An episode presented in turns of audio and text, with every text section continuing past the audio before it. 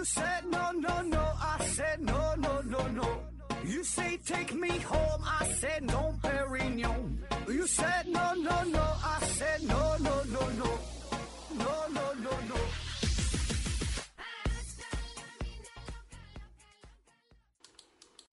拼命探索，不计后果。欢迎您收听《思考盒子》，本节目由喜马拉雅平台独家播出。呃，今天呢，还是回答听友的问题啊。第一个问题 P 啊提问说：“请问盒子老师，提水桶的时候啊，左右摇摆啊，为什么比直接提着感觉更省力？明明动作更多。”wqnet 呢回复说：“人的骨骼呀，只要收缩就要持续消耗能量，所以呢，你提起来受力的时候就一直在用力，一直消耗能量。反而呢，是动起来会有不需要收缩力的时候。”呃，肌肉呢会得到间歇的休息。呃，那基本同意 W N E N E T 它的呃这个说法啊。那咱们可以设想一下，比如说你拎这么一桶水啊，挺沉的，那你为了保持这个平衡啊，不让水洒在外边，你身体呢一定是笔直的，对吧？往前走。那其实这个时候，呃，你身体笔直，拎着腿拎着桶的时候，你这个腿呀很容易。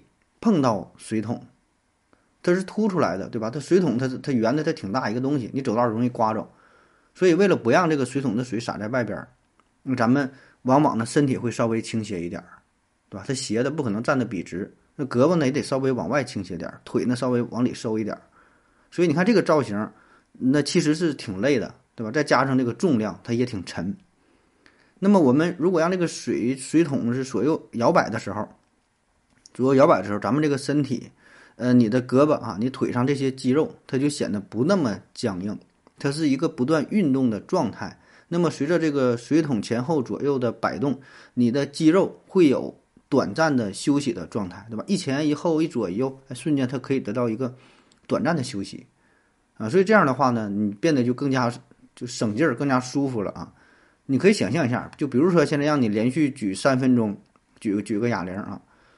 连续举三分钟啊，那么你是一直举着累呢，还是让你举五秒，然后呢休息五秒，举五秒再休息五秒，或者说举举十秒吧，举十秒休息十秒，举十秒休息十秒，然后呢整个是六分钟累，对吧？你看这时间一样的，前者呢也是三分钟，后者呢是是六分钟，对吧？但是你举起的时间也是也是三分钟，一半一半嘛。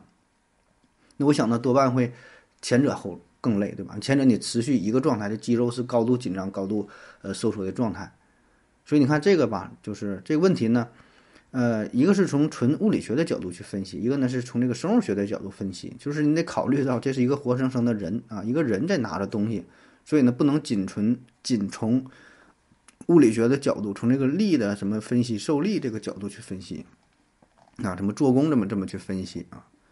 下一个问题，上帝思考盒子就发笑提问说：“盒子你好，为什么核酸检测有捅鼻子的啊？有的是，呃，捅喉咙的啊？我有鼻炎，鼻黏膜习惯性充血，平时都不敢挖鼻孔，上次直接给我捅出血了。为什么不能全国统一做，呃，咽喉试纸呢？如果说鼻试纸更科学，那也没见统一做鼻试纸。啊，说这个关于做核酸这个事儿是吧？”嗯，做核酸，嗯，怎么采集？嗯，通常有两种方式啊，一个呢是抠嗓子眼儿，一个是这个捅鼻子，是吧？这这这两种采集方式啊。呃，反正我做这么多次核酸，抠这么长时间，一直都是捅的嗓子眼儿啊，没捅过鼻子哈，就是还好啊，感觉捅嗓子眼儿也也也还行啊。呃，据说捅鼻子是挺难受的啊。你看我是呃被捅过很多次，然后呢也当过志愿者，也是捅过别人啊。但是咱捅也是捅捅别人这个捅嗓子眼儿哈，没没没捅过鼻子，不知道具体是什么感觉，反正说着是是挺难受啊。那说捅嗓子眼儿、捅鼻子，这都是咱民间比较粗俗的、通俗的叫法。正确的名称呢，应该一个是口咽拭子，一个是鼻咽拭子啊。那这二者有什么本质上的区别？嗯，采集这个鼻咽试纸的时候，这个医护人员呢会用棉签从这个鼻腔怼进去啊。当然，在操作之前，医护人员正常应该是询问你。呃，就是说你最近身体怎么样啊？你这个鼻子最近是否流过血？是否受过外伤？鼻子是否做过手术？然后呢，还会大致看一下鼻腔内部的情况啊。当然，理论上应该是这么去做啊，但实际情况，呃，可能并非如此啊。要不然他就更采不完了，是吧？哪有功夫跟你说这么多话呀，是吧？到那会儿就捅一下完事儿了啊。那么这个是捅鼻子啊。那很多人捅鼻子之后呢，都感觉很不舒服啊，甚至有些人就是反应特别严重啊，会出现明显的疼痛、呕吐啊，还有流泪的啊，就是反应挺多、反应挺重的啊。然后说抠嗓子眼儿呢，这相对来说就轻微一些，叫口咽拭子啊。大致的过程呢是医护人员拿着棉签儿啊，放在被采集者的口腔就扁桃体这个眼窝这个部位，或者是呃颚弓部啊进行采集粘液啊，然后放试管里边儿啊，然后进行检测啊。那相比于捅鼻子这个过程是理论上是比较温柔一些，起码反应呢不会那么大，对吧？刺激是比较小的，呃，特别是有一些操作人员哈，对，可能会或是有意或是无意的，呃，不是那么标准哈，动作呢还是挺温柔的啊，基本也没有什么反反应哈，搁腮帮子捅划了两下就完事儿了。那么既然有捅嗓子眼儿的，又有捅鼻子的啊，这个捅嗓子眼儿比捅鼻子要舒服一些，那为什么还有捅鼻子这种操作呢？捅鼻子有什么优势呢？是吧？它保证是有它的优势，有它的道理。哎，这个新冠病毒啊，在咱们周围就是漂浮着啊。那么它呢，可以通过鼻子、通过嘴进入到咱们的身体啊，就呼吸道嘛，呼吸道传播。那这个病毒在进入到身体的时候，会有一部分残存在口腔和鼻腔，大部分呢是在口咽部和鼻咽处这个聚集是比较多的。那么做核酸的时候，医护人员呢就会就是捅这个鼻咽部和口咽部嘛这两个地方哈，采集标本。那这二者比起来呢，这个鼻咽部啊要更加准确一些啊，因为口咽部可能会，呃，因为你吃东西啊、喝水呀、唾液的过度分泌啊等等吧，种种原因导致病毒的浓度降低，就被被稀释掉了，所以采集的结果可能就准确性比鼻咽部啊这个准确度要稍微低一点啊，但只是稍微低一点啊，这差不了太多，哎，所以就是各个地方不太一样，但总体感觉好像还是。同嗓子眼的多一些啊。下一个，九天之上，九幽之下提问说：“呃，何子你好啊，请教一个问题，杜鹃这种鸟啊，会把蛋啊产在尾鹰之类的鸟的巢中，这种技能是怎么传授给下一代的？感觉这小杜鹃是被养父母养大的，不可能传授给他这种害死自己的技能。”而小杜鹃也不可能知道自己真正的父母是谁，技能应该是后天学习得到的。那么基因可能遗传这种东西吗？啊，到最后成了两个问题啊。先谢谢盒子，WNET 回复说，WQNET 回复说，当然有遗传可能啊。呃，比如人类幼崽天生就会吸奶呀，这就是一种遗传的神经反射啊，也可以说是技能。这种遗传在各种动物当中是普遍存在的。说这个杜鹃养孩子这事儿是吧？比较特殊。这杜鹃鸟呢也叫做布谷鸟啊。当然严格来说呢，杜鹃分为大杜鹃、三声杜鹃、四声杜鹃，其中大杜鹃是咱们常说的布谷鸟啊。当然不不不讲这些细节的事儿啊。那么杜鹃它这个生孩子有个特点，这这生这个蛋呢有个特点，它天生不喜欢筑巢，那不像燕子是吧？小燕子哈整个小窝哈，年年春天来这里的。这个杜鹃呢是把自己的蛋，呃下在别的鸟的窝的里边。让别人帮着孵孵出这个杜鹃啊，自己就不管了，啊，就是这就是这这个自己生活非常潇洒啊，管管生不管养啊，什么整个窝啊，还得抚养啊，啥也不管，那下完蛋了，这转身就就跑了。这杜鹃啊，这个杜鹃呢，就是呃比较比较另类这么一种存在哈。然后这个杜鹃它这个蛋呐，孵化的时间也比较特殊，就是它时间相对别的鸟来说是非常短的。啊，所以你这个越短的话，就越越越容易出生呗，对吧？时间很长的话，这个风险性就越大啊。所以它就是一般呢，都是比其他的鸟的孵化的要快，它可能就先出来啊。而这个杜鹃鸟呢，它也不是把自己所有蛋都下在同一个鸟窝里啊，它把自己蛋放在不同的鸟窝里去下，对吧？说把一个鸡蛋放在篮子里就是挺危险的嘛，得哪下哪，得哪下哪，这个几率呢稍微高一些。而这个杜鹃鸟它被孵出来之后，小杜鹃鸟它也很出名啊。提前它它不早出来了吗？出来了把别的蛋都给推出去啊，就可坏了啊。那么说杜鹃鸟的这个技能是怎么形成的啊？为什么下在别的窝里边有什么推蛋的这些技能？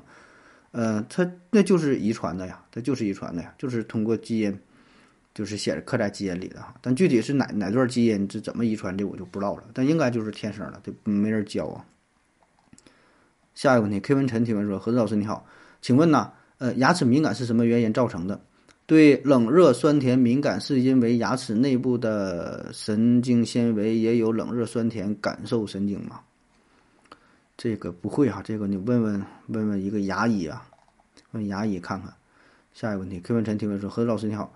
据相关心理学研究表明，如果一家人养了宠物狗之后，男人对狗的信任度会随着时间的增长，呃，男人对狗的信任度会随时间的增长，呃，相对女人对狗的信任度更高啊。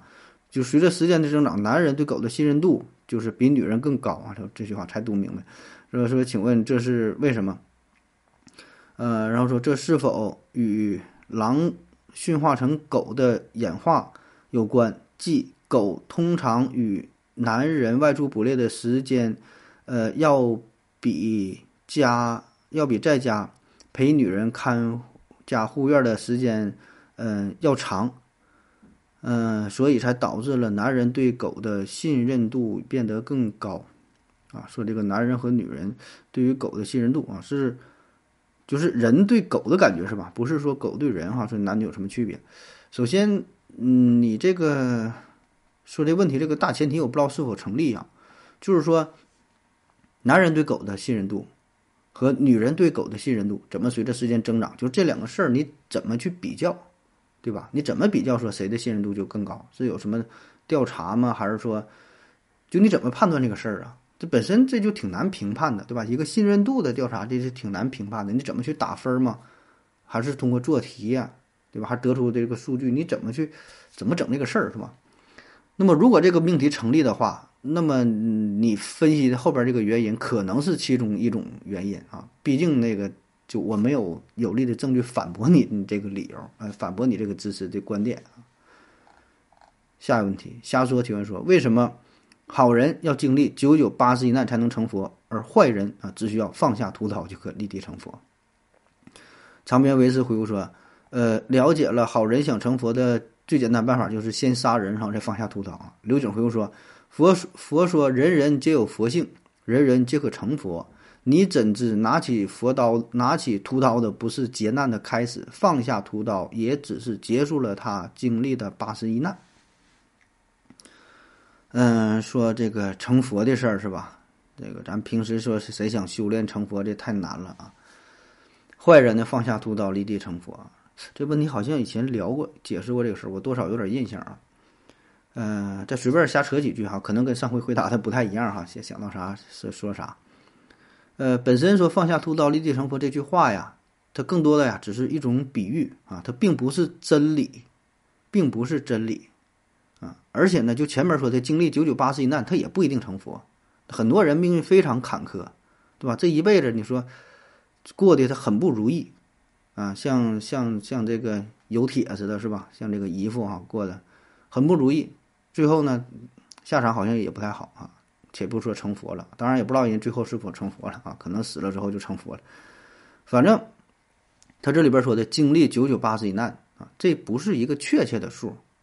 对吧？经常咱说什么七七四十九天，什么九九八十一难，很多呀。这个这个数字啊，它只是一种比喻啊，只是想形容说九九八十一这到头了，只是形容啊坎坷很多，哎，磨难很多。而且呢，这个说法只是想让你知道，想成佛这个过程啊是很难的。而且呢，你经历九九八十一难，只是成佛的一个必要条件。这不是充分条件，也就是说，你只有经历了磨难，才有可能去成佛，而并不是说你经历了磨难一定就能成佛。那经历磨难的人多了去了，老多人过得都老苦了，但最后呢，他都没成佛。再有呢，就是关于这个“放下屠刀，立地成佛”这句话啊，那么这句话是否是真理？这句话是谁说的？是如来告诉我们的吗？啊，如来说：“你放下屠刀，立地成佛吧，我保你成佛，不成佛来找我来。”是如来说的吗？他不是啊。对吧？所以这句话是对不对呀？它是不是真理呀？有没有道理呀？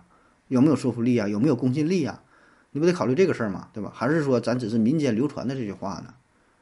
那咱看看这句话的出处是啥哈？宋啊，四普记就是一个人儿哈写的叫《五灯会元》啊，卷五十三写的广娥正是个杀人不眨眼的，呃，杀人不眨眼的汉啊！放下屠刀，立地成佛。哎，这里边出了这么一句话。那么这个《五灯会元》，这也是中国佛教禅宗的史书啊，呃，应该是有一定的影响力的啊，有一定影响力的啊，并不是就是大街上随便谁说了这么一句话啊。那么这句话可不可信呢？当然可信啊。但是可信啊，你别信歪了啊！这句话不是说随便一个人啊，杀完了人放下屠刀他就成佛了，你这个就有点断章取义啊！你得放在整个语境当中，你得整体的来看。所以呢，我们只是单独把这八个字拿出来，只是说啥呢？告诉咱们，你呀得做善事儿啊！就是说，这里边的屠屠刀和成佛，它更多的也是一种比喻。屠刀不是真正杀人的那个刀啊，成佛呢不是真为真正的成修炼到位了成佛，这里的屠刀呢更多的指的是一种恶意呀、恶言呐、恶行啊、一些妄想啊、执念呐、迷惑呀、呃执着呀、分别心呐等等，这些都叫做屠刀。那么屠刀的本质就是人对自己的一种迷惑，执迷不悔啊，这这种这种痴迷，这个是成佛的最后一道一道一道障碍。所以呢，你只有超脱了自我，你才有可能去成佛。而我们平时应用这句话的时候，更多呀，只是要劝人向善，告诉你做好事儿，啊，不是说的那是放下屠刀。那要这么简单，那还那成佛，那那那太好办了，对吧？买把刀还往地一扔，就成佛了，那可能吗？对吧？他保证不是字面意思。下一个问题，夜空闪烁，风儿吹过。提问说，何总，小提琴的这个这个弦呐是？呃，用羊肠子做的啊，那为什么我觉得现代科技肯定有比羊肠子更好的材料？这是为了仪式感吗？还是说就得用羊肠子做才有灵魂？上帝一思考，合着就发笑，回复说：习惯嘛，就像 Q W E R T Y 键盘啊，明明是效率最低的布局，但是却最受欢迎。呃，说这个小小提琴这个琴弦是怎么做的啊？呃，过去呢，确实是用羊肠子做的居多啊。过去确实如此，因为在早些年那个时代，它技术不成熟，你不用羊肠子，你也没有别的东西啊。你想用尼龙啊，尼龙它它没有尼龙啊。你想用这个金属丝，倒是有，但是没有加工工艺不行，做的不了这么细，做不了这个弹性那么好啊。拉出那声音呢，就保证是不好听，是吧？所以呢，选来选去，找来找去，最后呢，找到羊肠子啊。经过了一些特殊的工艺加工之后，哎，这个声音就很好。啊，当然这个过程就很复杂了吧。那么后来呢，是随着科技的进步，啊，工业化的发展，有了尼龙啊。那么尼龙呢，现在也是也有这个琴琴弦是用这个呃尼龙做的啊。这个尼龙的好处就是它比较结实，发出的声音比较柔和，比较甜美。再有一种呢，也有用这个金属做的啊，金属。那么金属它的它的特点就是这个张力很大啊，有这个爆发力。哎，那么至于说这个羊肠子，当然啊。高端的好的还是用用那个羊肠子啊？那为什么这个金属弦也好，尼龙弦也好，为什么没能完全取代羊肠子啊？我觉得的呀，这里边呢就是，呃，涉及的因素很多哈，嗯，就是很多这个行业哈，你看这个工业不怎不管再怎么发展哈，有很多行业呢还是保持着一些原始的技法，一些原始的工艺，用的呢是一些原始的材料，啊，就是有一种对于。手工艺品的追求，你看现在很多高档的包是吧？就是各种什么奢侈品的包，哎，一说这个包还是什么手工手工打造的，还有一些好的这个手表，是吧？就特别贵的，哎，这里边都得有一些人工的操作，并不是纯这个电子批量生产流水线制作出来的。甚至说有的汽汽车，这里边还得有一些零部件需要这个手工打造。我听说是哪个汽车我忘了哈，一个也是豪华品牌。他车上面不得画那个线吗？说那个线也是手工画的，说就是就全世界就那一个人会画那个线，完画的可直溜了哈，你就画这线就行了，画那一个线就就就多少多少钱，我忘了是法拉利什么玩意儿了哈，真假不不懂，但我觉得这个道理，我觉得这个道理就是倒说得通，很有可能就是人们会追求一些东西啊，一些嗯奢侈奢侈品到了一定档次之后，就是技术层面完全可以解决，可以替代。啊，但是我们会说，哎，这个东西叫没有灵魂啊，没有灵魂。那其实呢，你要真要是拿两个，嗯，这个琴琴琴弦一听，他可能也听不出来。但人就说啊，这个这个羊肠子的那就好啊，你没有办法，这人嘛，人家到一定档次了，追求这点它就不一样了下一个问题，佳音美意提问说，对国家的人口政策呀不太理解。如果人工智能和规模制造是大势所趋，明显不需要太多的冗余劳动力，为什么还要建议多生孩子？所谓的养老金缺口，完全可以通过财政调控手段，把机器制造的财富转移支付到缺口上。呃，刘景回复说。因为你所谓的人工智能还远远无法代替人类的诸多劳动啊，你也轻描淡写了财政调控。说生孩子这个事儿是吧？生孩子生孩子这事儿我也不太理解是吧？以前是打死都不让生啊，现在呢又拼命让生二胎、生三胎的是吧？说生就生吧，哪有那么简单的事儿啊？那有人从这个人口结构啊，从老龄化社会很多角度去分析这个问题啊，这道理呢就是。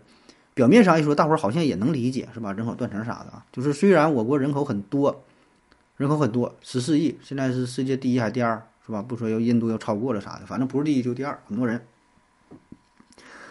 但是咱这个结构不太合理，嗯，虽然多，那结构不合理。现在年轻人的生育率是明显下降啊，咱也不用看数据，你就看看你身边的人，你身边的朋友，生孩子是不是挺大岁数才还才去生？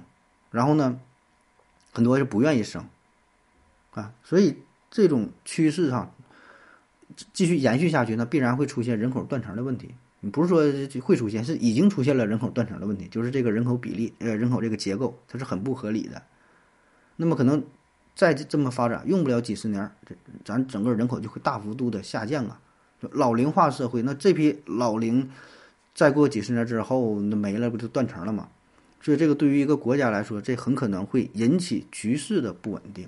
对吧？人口这是一个国家的根本，一个一个基础啊。有人才有一切，你没有人说啥都没有用，啊。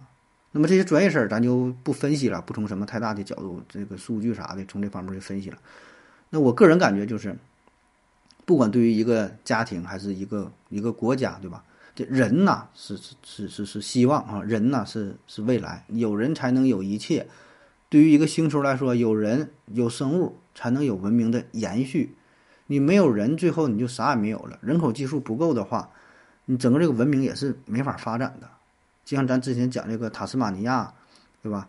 就几个小岛，一个岛上如果人口太少的话，它是很难维持下去的。它只能是在这一个文明水平很难前进，啊！你想想，一个国家如果只有一万个人的话，咱举例子夸张的说，就一万个人，他保证他无法登月，制造不出核武器，对吧？他保证得有到了一定人口的基数，比如说。嗯，咱们起码说得几千万吧，可能，对吧？才能说的有这个科技上的进步。这人口是基础，对吧？这是一个国家的重中之重。而且现在这个社会啊，呃，就是说这个人多了，他他不是不是冗余劳动力，他不是累赘啊，跟过去可能不太一样。过去说一个人就知道吃是吧？干吃饭不干活的。现在这社会呢，一般来看啊，这一个人正常的一个人，他能创造出出的价值远远超出他吃的饭。就大于他的消耗，才能创造更多的价值。现在还没有，远远没有达到说资源不足的程度啊。所以呢，鼓励生育，对吧？让大伙儿使劲生。那人越多呢，对于国家来说，这是一个有利的，这是一个好事儿。当然，有可能很很多，嗯，有有很多人可能又会说了，你你你你鼓励也没有用，是吧？你该咋鼓励咋鼓励，咱该不愿意生还不愿意生，对吧？你鼓励也没有用，我就我就是不生。对吧？人家愿意生的，你早就生了。你这多少年前了，罚款罚几百万，那我也我也生啊。你现在呢？你现现在你不给我钱，你给我钱我都不愿意生，对吧？你给我三万五万的，让我再生孩子，我也可能也不生啊。当然这些话说的都都对，是吧？这也非常现实，养不起啊。但是这个是另外一个问题啊，这不是咱要讨论的重点，对吧？就国家他也考虑这些事儿，但是呢，他仍然还要鼓励大伙儿去生，对吧？这咱能想到的事儿，国家他能想不到吗？是吧？但是他还得去鼓励啊，是吧？就是。调整这个人口人口结构嘛，然后有人可能会问了，你看啊，咱们国家现在十多亿人，十四亿啊，那如果说人口减少一半儿，或者说更少点儿，咱就现在两三亿，啊，像美国那样是吧？那咱这个生活水平是不是能也能够大幅度的提升？哎，那如果单纯从数据上来看，确实如此啊，这是一个很简单的很简单的算术题，咱现在十四亿人变成两亿人。然后呢，人均就是这个这这个 GDP 啥的还是这么多啊，那么咱人均 GDP 的话那就是乘以七呗，对吧？十四变成二，对吧？那咱每个人的钱就相当于翻了七倍。你原来一个月，呃两千块钱，那现在一个月就一万四，哎呀妈，太幸福了，是吧？想的挺好，但问题是，咱们国家现在这么多的 GDP，恰恰是社会上啊，就是十四亿人口，咱们团结在一起才创造出来的。你要是两亿人的话，那咱整个这个社会结构保证是另外一番样子，整个这个经济发展它保证也是另外一番样子啊。所以创造出的价值保证也没有没有这么多，对吧？所以这个这个事儿吧，就道理上是这个道理，但并不是单纯的通过数学计算能够得出的结果啊。所以你这么就是说把啊，咱人口总有人讨论说咱中国人口多少多少亿合适啊？你这问题我觉得没有什么意义啊。你多少人他都合适，你说怎么就合适，对吧？他没有一个。太好的这个，你用用用一个什么模型啊，对吧？你是通过这个国土面积啊，还是说的什么什么资源呢？还是怎么去算呢？很难，就涉及的因素太多了啊。然后你又提到了关于人工智能的问题啊，人工智能，人工智能呢，这保证也是一个大的趋势。人工智能呢，未来也会在很多领域必然的会。呃，取代这个咱们在在这个人呢一一些一些这个生产，对吧？特别是一些费力的、耗时的啊、消耗体力的，都由这个机器人来做啊。这事儿其实现在也也已经实现了。我不知道，嗯，你去农村看过没有？就是就是咱那边那个农村那个地呀，种地跟以前其实都已经不一样了啊。我记得我小时候一看那个阿根廷，看那个巴西还有美国是吧？一那个大庄园。然后那个农场主开一个大拖拉机，老大了哈，那个那个机器还用那个飞机去那个撒农药，一个人就包好好好多地哈都看不到头啊，非常羡慕。像什么德国、英国都是这样，说人家这个农民哈，人家真有钱哈，人家人那个日子过的，咱那时候种地还得插秧呢哈，一个一个插，后来是抛苗了，是不是好点了？那相当累了啊，一一般一人家就是一人叫一亩三分地嘛啊，真是如此啊，一人就是一亩三分地，三个人就那就是呃三亩九四亩地啊。多了，你你种你你你也种不起，很累。但是现在呀，这农村就已经实现了这种就大规模的生产，那很多东西已经都被这个机器所取代了。就现在农村包地一整都是上百亩的，嗯，全都是机器设备，没有说人亲自下去干啊。当然也有吧，就是就是很少啊。咱说这个趋势已经是发生了呃转变，对吧？很多岗位也已经开始被这个机器所取代了啊。但是啊，我觉得这个事儿呢，跟你这个鼓励生育也并不矛盾。毕竟呢，还有很多岗位它是缺人的，还有很多岗位是机器人暂时无法取代的啊。所以这两个事儿也并不矛盾。你看，那刚才咱说，那农村那么多地，那一个人去种啊，原来一一个人种一亩，现在一个人种一百亩，那剩下那九十九人咋办啊？他也没饿死，对吧？那就找了其他方式。过得可能他还还还挺好，啊，所以我觉得人呢，这就就是确实该生还得生，确实真是真是缺人儿啊。然后关于养老这个事儿，养老呢，这就是呃另外一个挺挺挺大的一个难题啊。那养老确实国家也可以通过一些财政角财政手段进行一些调控，但是你基本呃没法从根本上解决这个问题。说白了就是钱的事儿，拆东墙补西墙，你就这你就这么多钱。你买这个就买不了那个，对吧？给老大花就没法给老二花，你养老了就没法保证医疗，你医疗就没法保证教育，教育呢你就没没法保没法保证这个这个这个军事，就是各个方面就是就是这么多钱，对吧？你怎么去分配？不是你想象的，说那调控一下呗，搁那拨拨几个亿呗，这他真不够花，不得掂量着办啊？也许说只能暂时缓解缓解，但是不能从根本上解决啊。咱可以举一个特别简单但是不太恰当的例子啊，便于理解吧。就比如说，比如说这一个村子，一百户人家，一百户人家，每家都是一家三口啊，那就简单点算，就是这三百户三百个人对吧？一百户啊，一家三口。然后呢，每家都是父母嘛，带个孩子。那这个父母上了年纪之后，丧失了劳劳动力，丧失了劳动力啊，不干活了，对吧？搁家养老啊。那么这个时候就需要子女来赡养啊。那咱们假设这一百户人家啊都有自己的孩子，那就那就这个养老那就养呗。对吧？各养各的都挺好。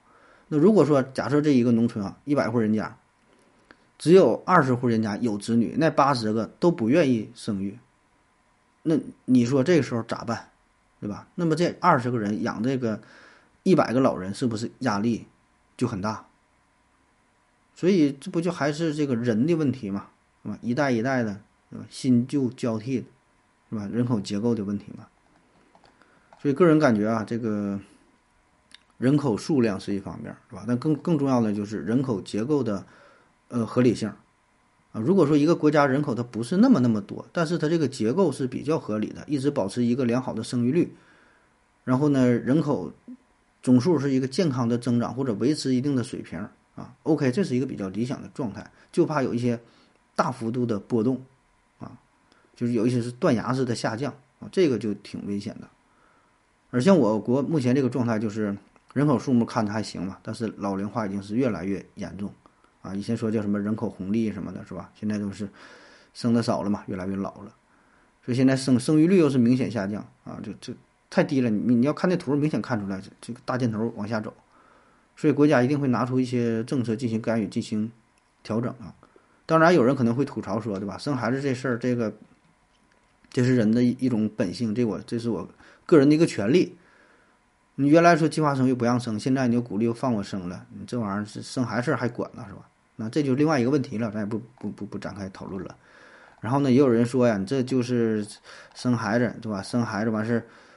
就是让金字塔底层的人多一些啊，然后为了上层社会，为了金字塔尖的人去服务啊，嗯，这也是情况呢，你也可以这么去理解啊。那当然多的不说了，感谢各位收听，谢谢大家，再见。